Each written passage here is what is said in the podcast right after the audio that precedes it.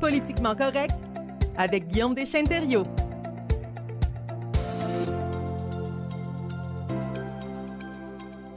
Bonne année, Guillaume. Bonne année, Sébastien. Re-bienvenue dans l'émission Le Retour du site pour le segment Politiquement correct. Et euh, avant d'entamer notre sujet politique d'aujourd'hui, tu reviens de l'Italie et tu es revenu ce matin. Oui, mais je suis arrivé à Kedgewick ce matin. On est revenu hier euh, d'Italie. Donc, on était parti pour euh, débuter l'année avec un petit séjour euh, en Italie pour le nouvel an. Parlons-en. Comment c'est en Italie?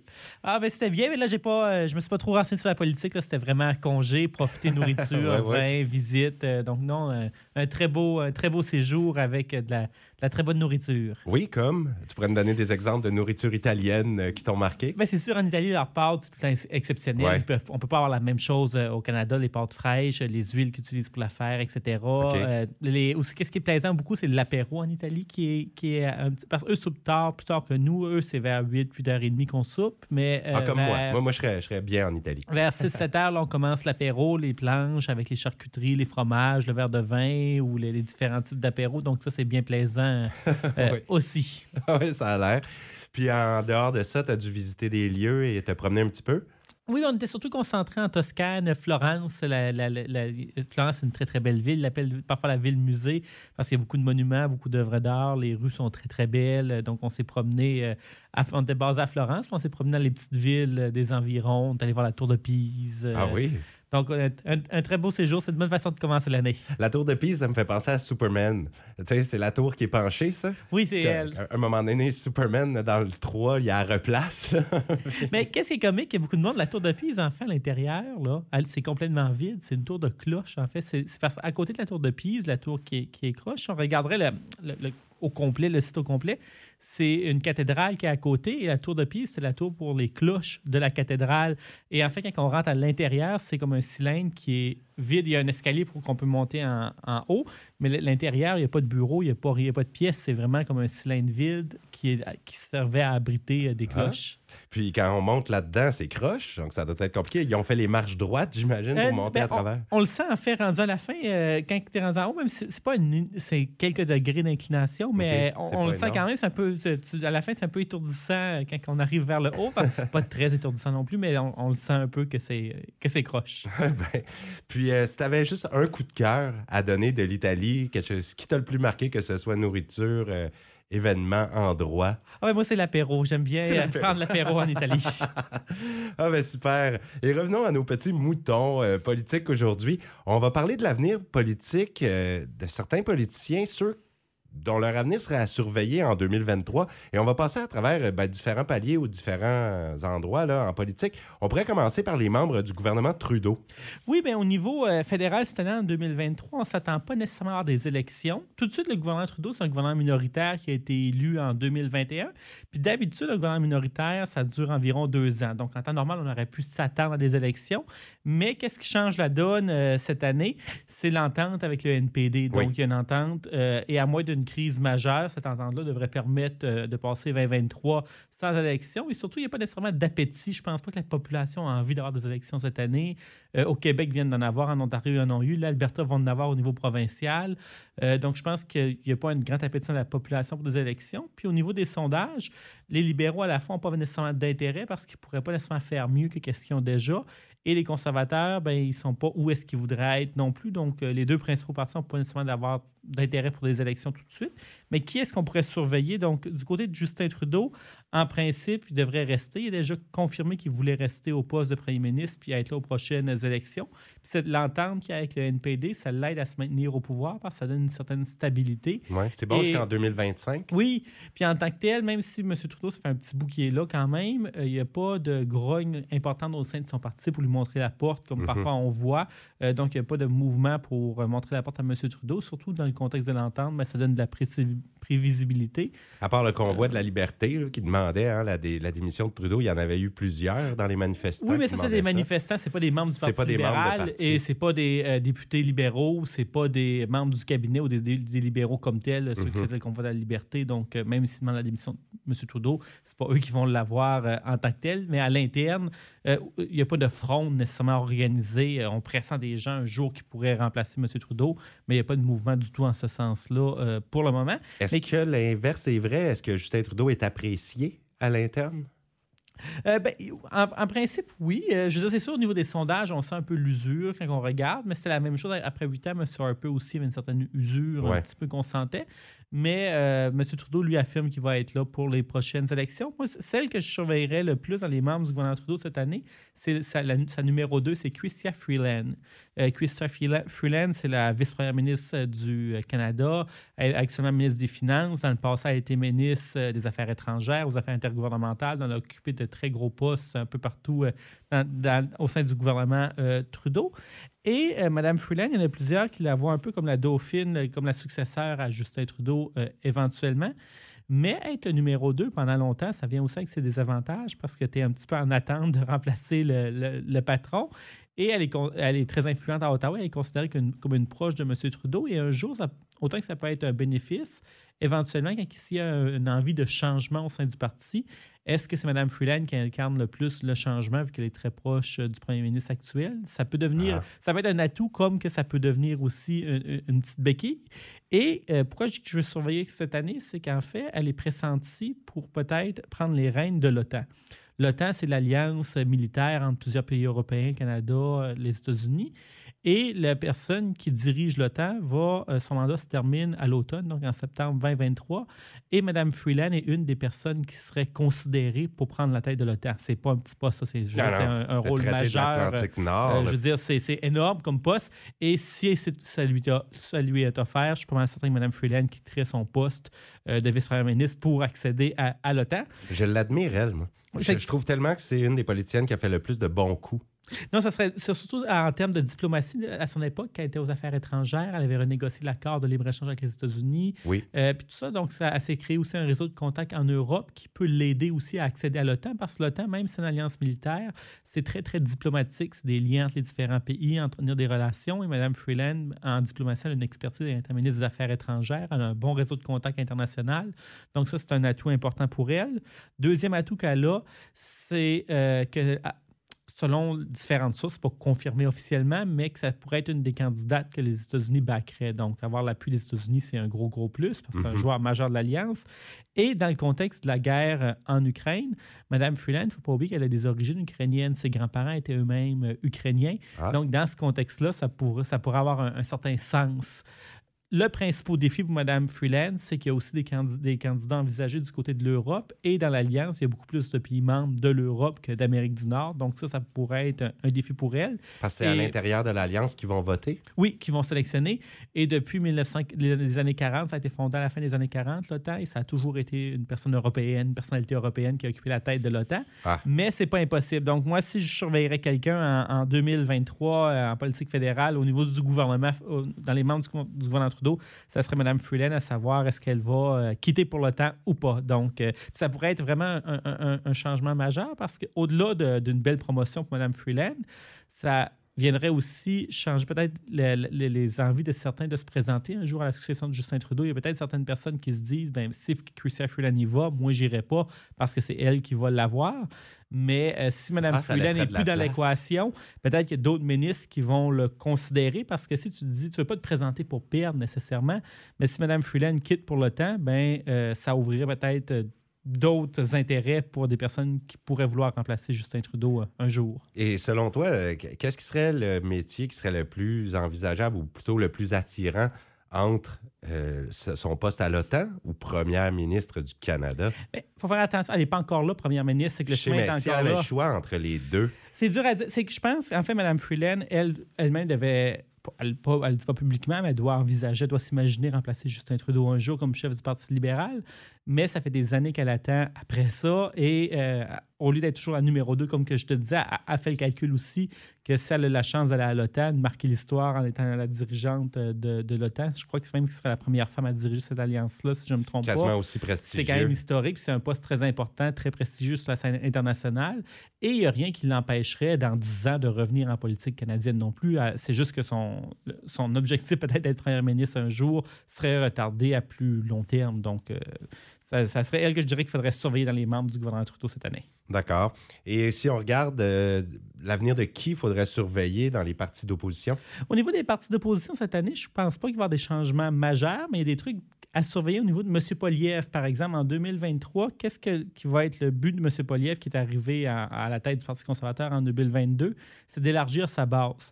L'année passée, en 2022, le but de M. Poliev, c'est de devenir chef du Parti conservateur. Donc, il essayait de parler aux membres conservateurs, à sa base électorale à lui, avec des gens qui, qui quand il parlait, ben, il croyait déjà qu'est-ce qu'il disait. Il était déjà un public qui Vendu. était assez vendu, assez acquis.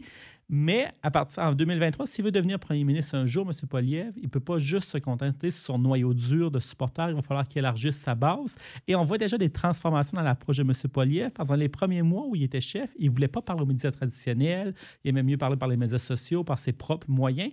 Puis dans le temps des fêtes, les revues de fin d'année, Infoman et autres, on voyait M. Poliev faire des blagues, être là, alors Ouais, qu'on n'avait ouais. pas vu beaucoup dans les médias traditionnels, entre guillemets, euh, jusqu'à présent. Puis ça montre aussi un petit peu un changement, je pense, d'approche, parce que si M. Poliev veut élargir sa base et rejoindre le citoyen moyen qui pourrait être intéressé de voter pour lui, mais il doit se faire connaître auprès de ces gens-là et adopter un style de communication qui était différent de celui de l'année passée quand il voulait devenir chef du Parti conservateur. Là, maintenant, c'est chose faite. Et en 2023, l'objectif de M. Poliev, c'est d'élargir sa base potentielle euh, d'électeurs. Pour les autres partis, me- au niveau du NPD, chez M. Singh, chez M. Blanchet, ne devrait pas avoir de changement euh, majeur.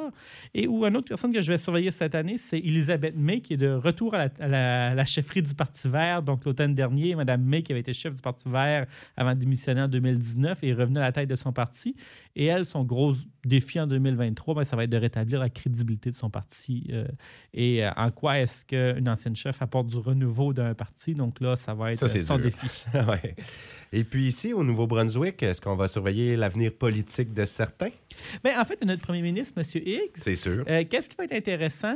Au début de l'automne passé, M. Higgs avait fait certains commentaires un peu flous, comme quoi qui mentionnerait, confirmerait des, des éléments par rapport à son avenir politique d'ici février. Donc, Ouais. février 2023, ça, c'est le mois prochain.